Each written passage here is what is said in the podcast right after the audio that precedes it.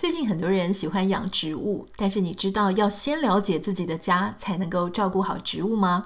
我想介绍你一门透过养护植物打造居家风格的线上课程，由之前来上过节目的植物风格师 Uti 老师规划和教学。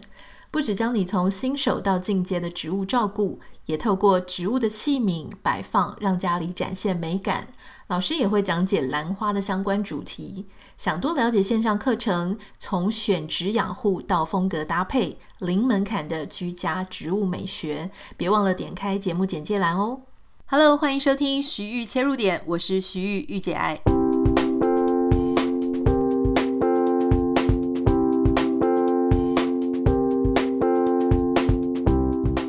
欢迎收听今天的节目。今天要跟大家分享啊，一样节目会分成两段。第一段呢，要跟大家谈一下关于生命跟生活当中美好的事情，你有没有看得见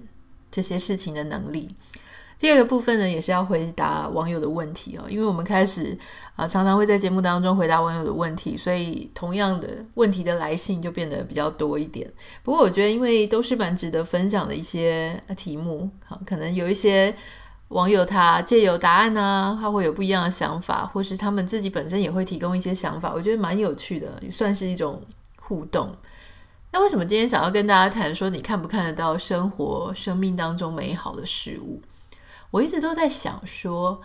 为什么有时候我们明明在同一个空间、同一个环境，或是我们经历类似的事情？啊，也许是同班同学啊，同一个公司啊，或是同一个 team 啊。可是每一个人他在解读事情，或他在看一件事情的观点，他感受到的其实会差很多。所以有些人他会觉得啊，怎么样看都觉得非常的负面；有一些人看他觉得，哎，怎么样都看到希望，哎，感觉每天好像过得挺开心的。以前我记得好多年前我在台湾的时候啊，嗯，我就发现说。有一种人，我觉得蛮相处起来有一点累啊。当然是两种人相处起来都很累。一种是超级天真的，他天真到那种，你明明看到一些值得深思、值得注意的一些事情啊，或者说你知道对方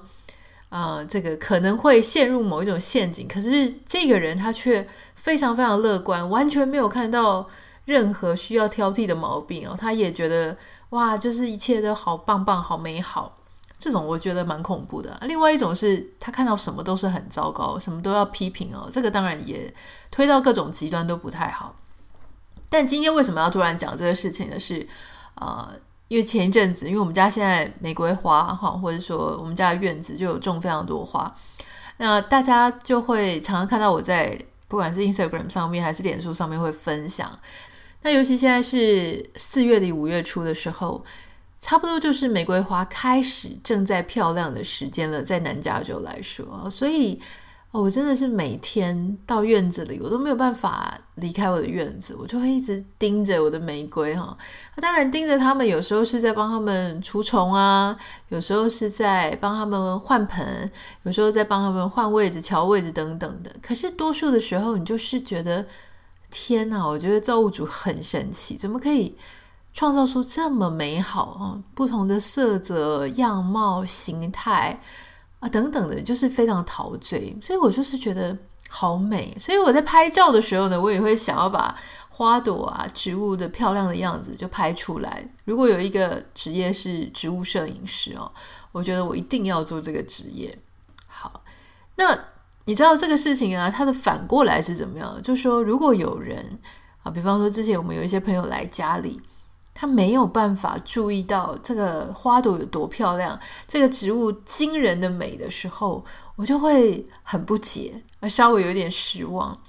我希望如果我的朋友现在在听 podcast 的话，你不要觉得压力太大了哈。就是我，我当然会觉得很不解，可是我不会逼你一定要去欣赏哦。但确实，我就会跟我先生在讨论，我就会说：天哪，为什么某某朋友他没有，好像看到玫瑰花觉得视若无睹哈，或者说好像没有看到一样，好像就嗯也不稀奇，也不好奇，也不会多问，然后就觉得这好像身边一切很寻常、很 normal 的事情。但事实上，他们并不是那种所谓的园艺专家，而且我相信，如果是园艺专家，或是植物专家，他不会觉得这么平常。就说我们通常喜欢园艺或喜欢植物的人，看到别人家种的很漂亮，你还是会觉得天哪，就是很漂亮，你会心里有感动。换句话说，就是你有把注意力放在这件事情上的时候，你就会看到这些东西的美好啊。那当然，我先生也会劝我啊，就说每个人注意力都放在不一样的事情上面啊，就说不是说你觉得很漂亮的，人家一定要觉得很漂亮。可我还是很崩溃，我就想说，天哪！这么美，这么美，美到我觉得无与伦比哦！就是真的好惊人的美，怎么会有人走过他旁边没有看到这些事情？那就是因为有这样子的一个想法之后呢，我们再把它继续的去思考。后来我就得到一个，也不能说是小小结论了，就是一个自己的心得哦，就发现说，世上不是只是玫瑰花，不是只是植物而已。很多时候，有没有感受到生活当中周遭的人事物的美，或是那个关系的难得，或那个东西的珍贵，其实是取决于一种能力。这个能力叫做你看不看得到的能力。换句话说，也就是说，有一些时候，有一些美好的事物，不管是这种有形的，像花啊、草啊、鸟兽啊、哈、宠物啊。不管是这些有形的东西，还是说一些无形的东西，例如说像生活的宁静啊，生活的安稳，人际关系的这种纯粹，或是友情的美好，亲情的温暖，这种无形的，在生活周遭的时候，能不能够看得到这个东西的美，看得到这个东西的好，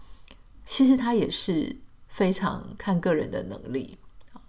但这个能力呢，并不是说像我们平常说考高分的那种能力，也不是我们说啊训练技巧的能力。这个能力其实讲白了就是注意力。你的注意力有没有能够好好的放在这些事情上面？当你喜欢植物的时候，你就会比较容易看到植物的美。它有不同样态，也许是它的叶子的形状、颜色、叶脉的脉络、花朵、花瓣的层次等等的哈，就说各种，你就会越看越细节。那一开始你可能也是看得很粗浅，就说啊，这朵花粉红色啊，好美啊，那朵花啊，这个形状怎么样？慢慢的，因为你喜欢，所以你放更多的时间、注意力、心力在身上，你就会看到更细节啊，就是单位更小的部分。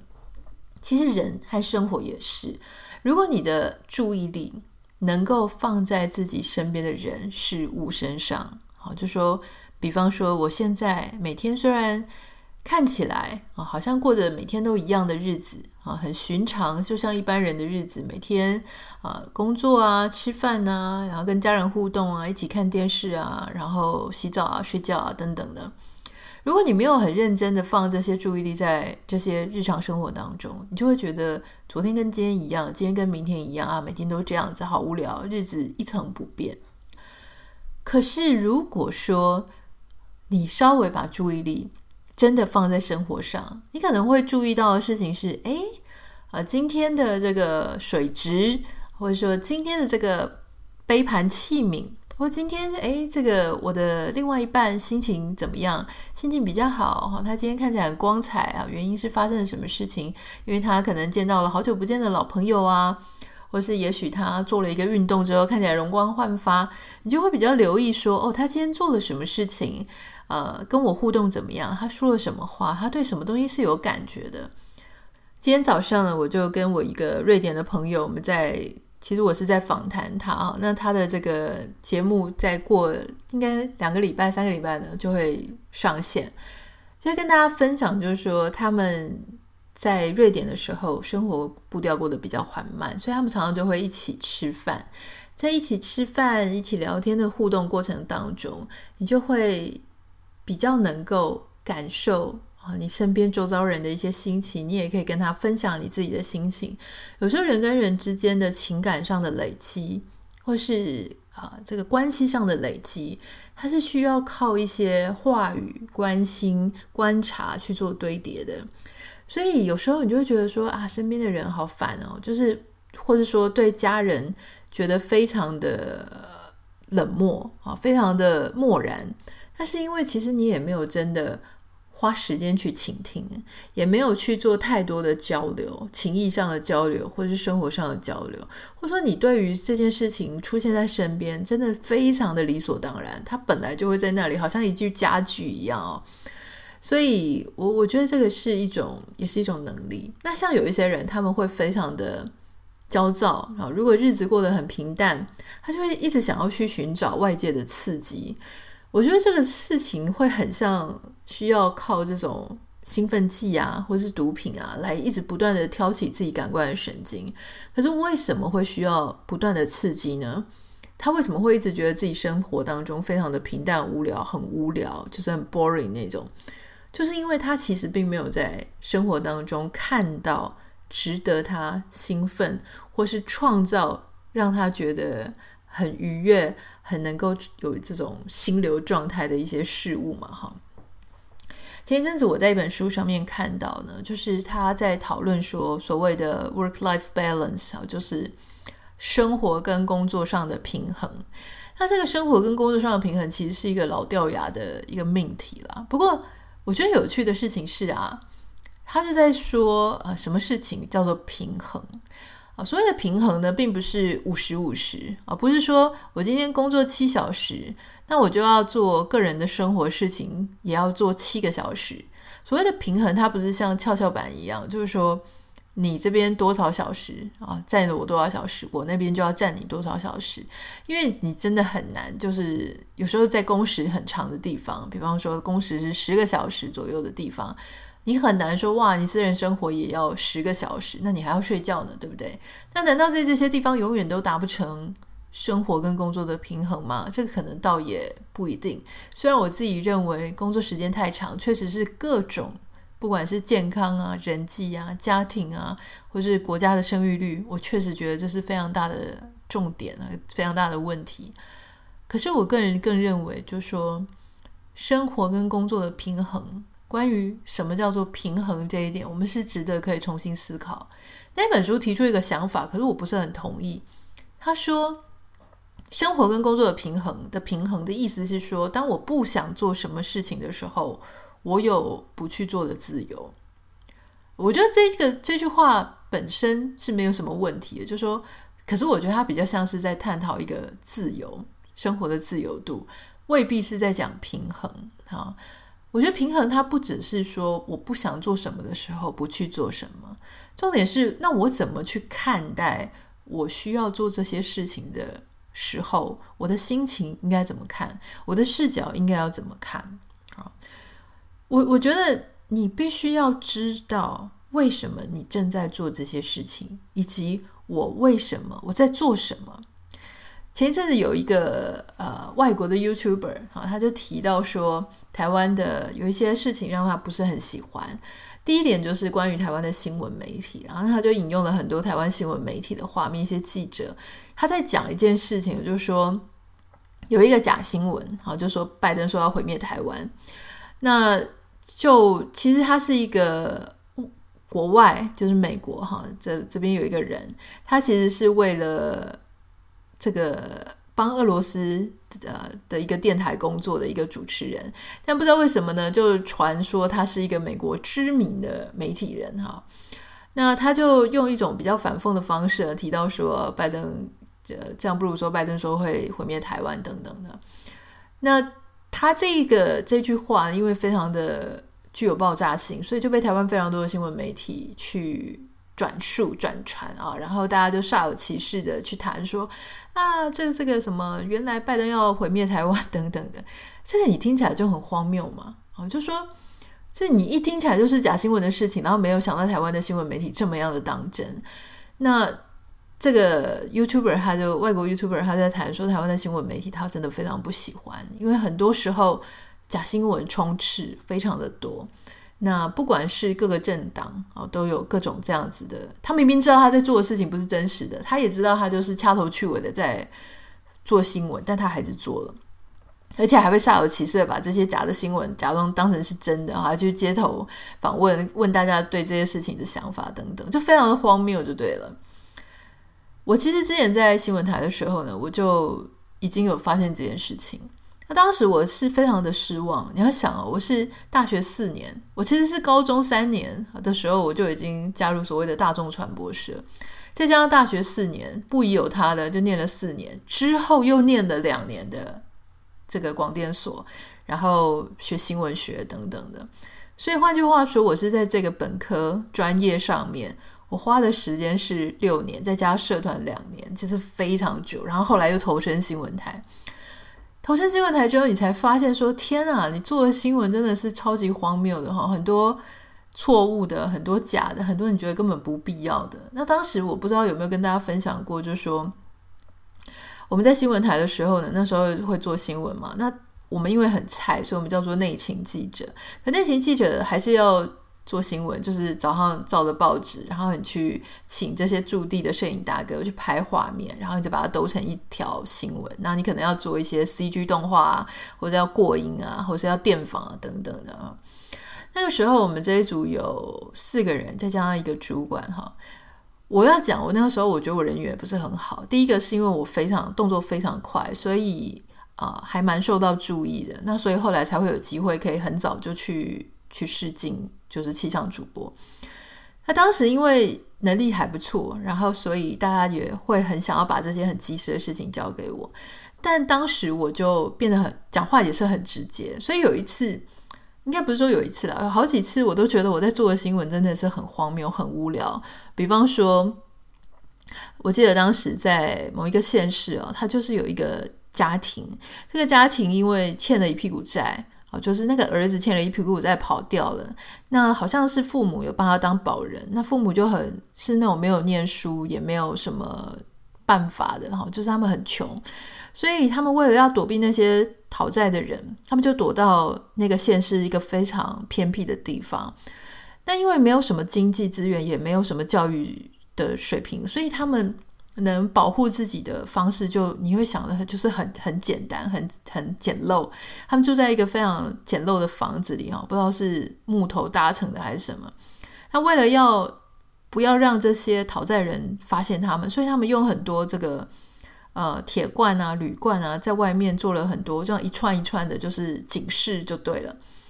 然后还把所有的玻璃的窗户啊，哈，就说贴起来，用报纸贴起来，反正很惨就对了。当时我记得我看到这则新闻的时候，我就完全不解，报纸上有写这个故事，可事实上画面完全不能拍哦，已经拍了，可是因为有各自的问题嘛，哈，所以拍了之后又要把它打马赛克打起来，那。因为都会写说这个是某一个县市，所以其实如果是那个县市的人，也许他看背景他就知道真是在哪里。那这一则新闻呢，因为为了不要曝光这个当事人，可是新闻台又觉得报纸报出来了，他要做，然后所以就是要报，可报了又要打马赛克，然后又不能讲得很仔细。我当时我就问。啊，我们的主管，我就问他说：“这则可不可以不要做？因为我不太知道这则做的目的是什么。就说我们到底是要保护他，不要让他被发现，还是说我们要为他伸张正义，要把这件事情讲清楚？可是好像又不能讲清楚，因为他们家欠人家钱嘛。那主管他就说：嗯，可是这这是一个很很，他觉得很有戏剧化的效果。我说对，可是你画面呈现不出来。那如果我们真的为他好，是不是可以不要做？”所以当时有一度我就不想做这个事情啊，包含还有一些其他什么传染病啊，就是一些传染病你也不能公开，哈，肺结核啊什么之类的，你不能画面不能公开，要打马赛克。可是主管又很想要报，不然就会缺新闻。当时就是在这样的状态下，我常常就会跟主管说，这条我不想做，那条我不想做，因为怎么样，因为怎么样，我都有我自己很合理的理由。可是主管不会因为你不要做这个新闻，他就说不用做了。他就交给其他人，所以他交给其他人的时候，我心里就想说：其他人，你们为什么不反映一下这个新闻真的很奇怪？这是没有意义的新闻，可不可以把它放掉？我们去找，我们去访谈，做一些其他更有意义的新闻。但没有办法，因为电视台可能也有时间压力，或是长官已经爆出稿子了，那大家也同意了，那你就是必须要做。所以当时不只是。工时很长，薪水很少，然后大家都只要年轻的女孩子哦，就是或是脸孔，让我觉得很不安。同时还有就是我非常的失望，我觉得有意义的事情没有在报道，我觉得根本不需要报道的，满满的。好，那当时也因为我会说我不要这个，那最后这些。看起来被我挑不要的东西，当然就会落到我的同事的身上。所以当时我同事呢，可能一方面也是嫉妒我表现的不错，二方面是很讨厌我会去挑这些新闻，所以并不是很友善了哈。还有那些地方，如果你有听过很多电视台，就是你会发现里面勾心斗角非常严重。我就曾经有一个同事，他稍微比我资深几岁哈，也比我。早在这个圈子里面，那他也是那种呃，非常的想要当主播。虽然我当时不知道，因为我不知道男生也会这么想想要当主播，然后勾心斗角。那因为我我常就是一边早上看报纸一边过稿的时候，我一定要吃早餐，不然我血糖会过低。然后有一次呢，我就在吃早餐一边对稿子的时候，然后那个我当时那个 team member 的同事呢，他就假装他在讲电话。然后就讲非常恶劣的，他就说吃吃吃吃死你好了，就是什么就是这一种非常呃激烈的话。我当时很惊讶，因为我觉得他显然就在讲我，可是他眼睛并没有看我，假装他在讲电话哈。那后来我是印证之后才发现，原来他真的是在讲我。我为什么讲到这个故事呢？好像绕了很很远，是因为我就在那个网红他在讲台湾新闻媒体乱象，然后记者主播都在乱讲的。那个画面里面看到我当时这个叫我吃吃吃吃死好了的那个男同事啊，而且他放了很多他的画面哈。那这是这个事情让我觉得很有趣，就是说你看这么多年后啊，因为基本上已经是十几年前的事情，十几年来呢，这个男同事他都一直继续在这个媒体环境里面。那我就发现有一件事情很有趣，就是说，所以是。我当时离开是因为我觉得我在做的事情我已经没有办法认同，我也觉得很荒谬。但是有些人他可能不这么觉得，他还是把它当成是他一生很追求的事情，他呃要奉献跟贡献他自己在里面的事情。所以我觉得有时候你说生活跟工作能不能平衡，就在于你看不看得到你在做的事情的价值。所以当时我在那里，我其实是看不到我为什么要奉献我的时间，或者说贡献我的心力，而且这么累啊，等于健康也没有了，什么都没有了。你就是为了这件事情在努力，那我看不到。那但当当然，也许对方他看得到，所以他可以撑到今天哈。所以我我们在讲说工作跟生活平衡的时候，有一个非常大的重点，就是我到底知不知道我现在。在为什么事情而做？我为谁而做？我是为我自己而做吗？我看得到这事情的价值吗？我看得到更高远的我？我为什么要这样子做？到底是利我自己还是利他人？好我一定要有一个方法跟一个目标，让我自己在现状是觉得很满意的，觉得是有自我实现的。所以我我觉得这个事情是很重要。那当然，我们在讲工作跟生活平衡的时候，工作是一个部分嘛。刚刚讲说，我知道我为什么在做工作上的价值感，好，然后啊、我知道我可以达到什么样的状况，这个是其中一点。可是我觉得我们常常忽略的是所谓的个人生活，个人生活跟个人身心健康，好，就是说还有我的身边的人际关系能不能够圆满，这件事情是非常重要的。那事实上，呃。我们刚刚在讲说工作上的成就，它会结出来的果子是什么呢？就是工作上实质的啊、呃，这个达成了什么事情，实现了什么事情，是不是啊、有更高的薪水、更高的地位、更高的收入？然后大家的啊、呃、对你的评价是不是一个正向的？然后这个都是所谓的工作上面的所结出来的果子，或者说有没有对他人、对社会带来利益？第二个东西结出来的果子呢，是关于个人生活。我是不是能够有一些培养一些自己的兴趣？我是不是能够在生活当中找到我的乐趣，找到我幸福的微笑？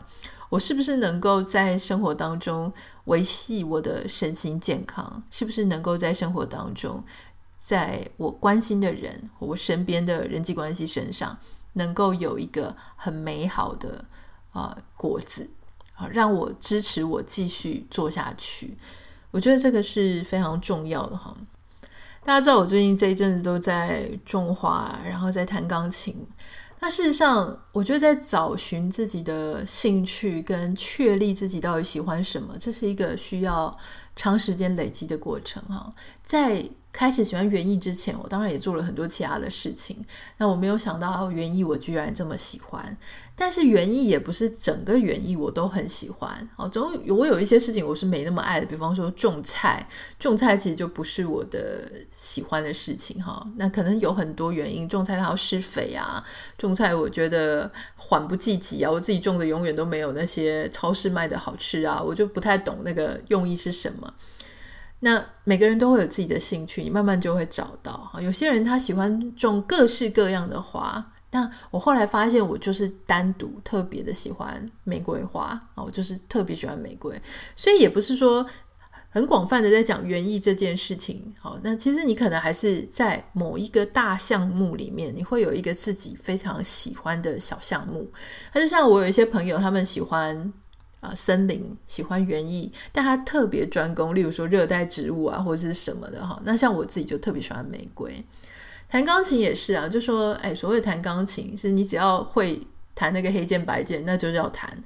那有些人弹爵士，有些人弹这个流行乐曲，有些人弹这个 blues 蓝调，有些人就是弹古典乐，有些人就是随便乱弹哈。那我自己也是尝试了各种之后，我发现当然弹爵士也是蛮舒服的，蛮舒心的。但我个人还是非常的喜欢古典，就弹古典的时候会有一种爽感这样。那最近就是在这样子的，我觉得最近是蛮幸福的，就是二十四小时内呢，我可以啊、呃，我喜欢的事情。占占满了我的二十四个小时啊，当然其中也是会有一些时间是我没有那么喜欢的。可是事实上，我觉得现在非常满意的原因，是因为我花很多时间在我的院子，我花很多时间在弹钢琴，我花很多时间在 podcast，这个都是我自己非常喜欢的事情哈。然后陪狗狗啊，陪家人，所以你就会觉得这二十四个小时还挺美好的。好，那那个时候呢，我其实。在我很幸福的时候，在我很兴奋的时候呢，比方说像我看到玫瑰这么漂亮，或者说看着看着看着啊，真的就是你知道，就像你看一个，我不知道你看很漂亮女生或者很帅的男生，你会不会有这种感觉了？但是我那种看就是有一种痴迷的感觉，就是院子里的痴汉，看到那种玫瑰的美好，那配上天空，然后叶子树荫摇曳。那种美哭了的感觉，我说的美哭是真的，就是我真心感动到落泪。那我在弹钢琴的时候呢，我就是会有那种弹到不只是心流，就是弹到那种自己被自己感动。好，那我觉得通常自己被自己感动，最好是要戴耳机啊，就是弹数位钢琴的时候，我会特别有那种感觉，因为你知道弹，如果你是弹 grand piano，然后邻居会听到，就很在意那种正确性嘛。可是。如果你是戴着耳机的时候，不管是正确还是怎么样，你要那种情绪很饱满的去弹，我也是常常好几度都弹到自己感动落泪哈。我就跟我先生讲说，我真的很讶异一件事情，就是我怎么到四十岁，我才知道自己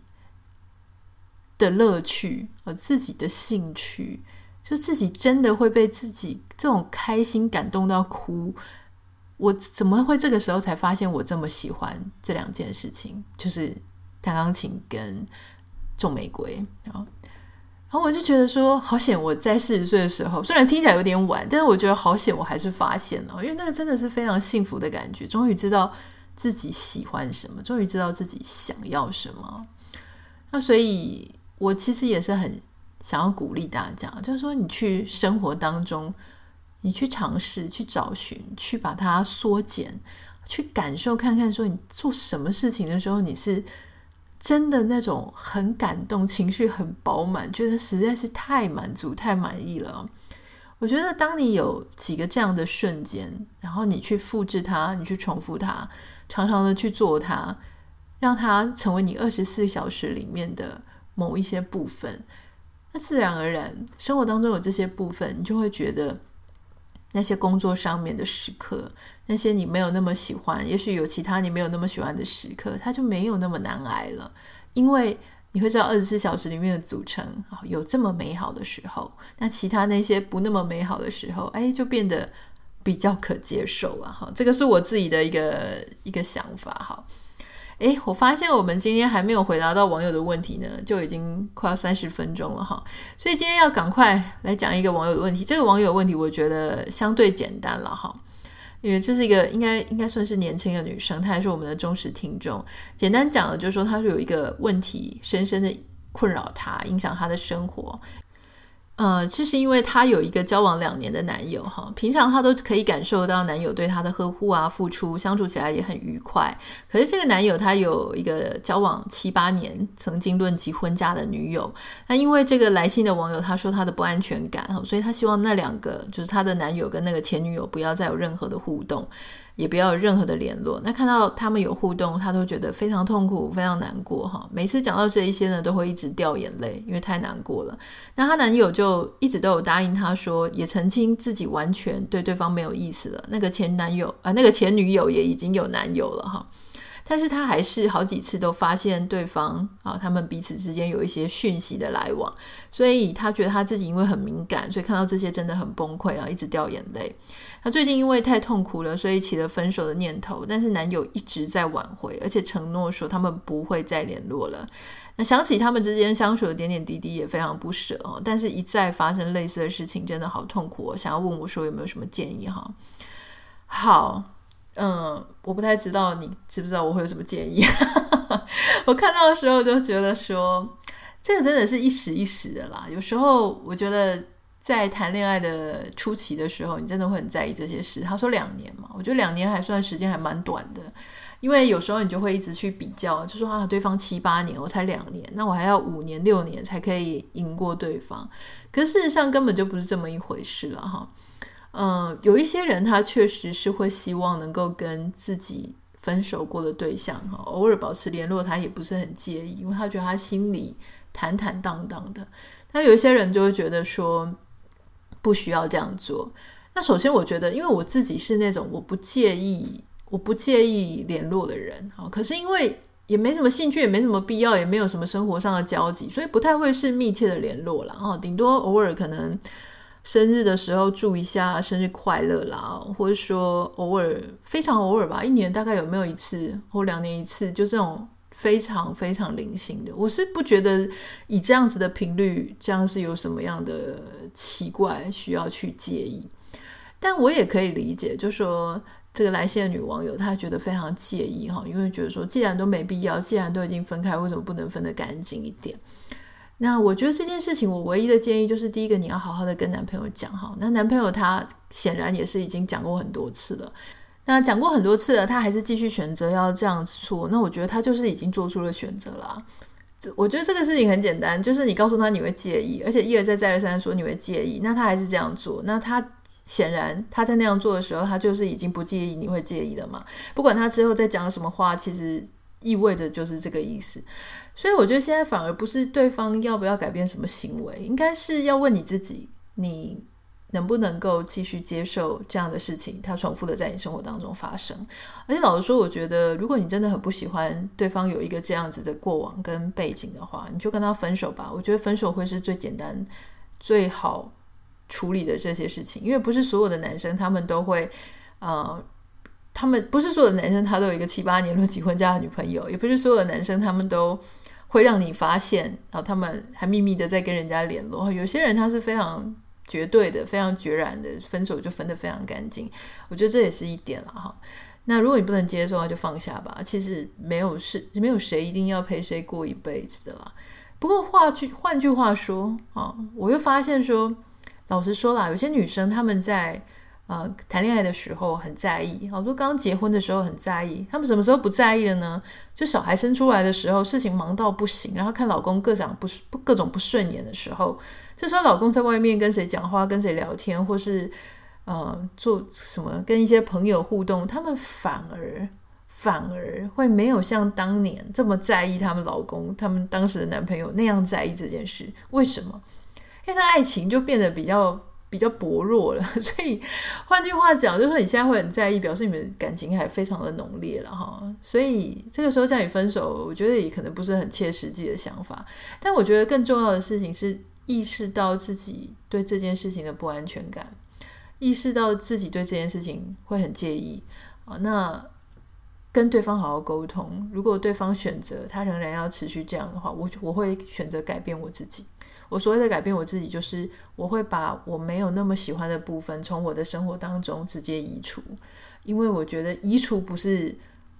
对我来说不是最困难的事情。对我来说最困难的事情是一直眼睁睁的看着对方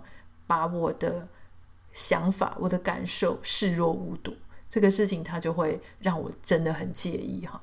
好，这个就是今天要分享给这个大家的一个网友的来信跟我的回答了。我不能告诉大家说我的回答或我的解决方法是非常的好，或是非常值得效法，完全不是这个意思。我真的只是发表我个人看法。那我们都因为自己的对某些事情的决定而走到我们今天的这一天。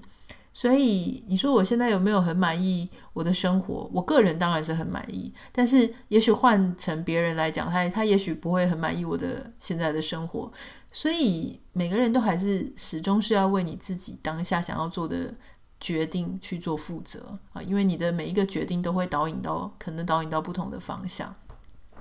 如果想要跟我分享这个有什么心得啊、问题要跟我分享，欢迎你可以私讯到我的 Instagram 账号 Nita 点 Writer N I T A 点 W R I T E R。明天应该是很好听的一集啊，欢迎大家继续锁定。那我们就下次再见喽，拜拜。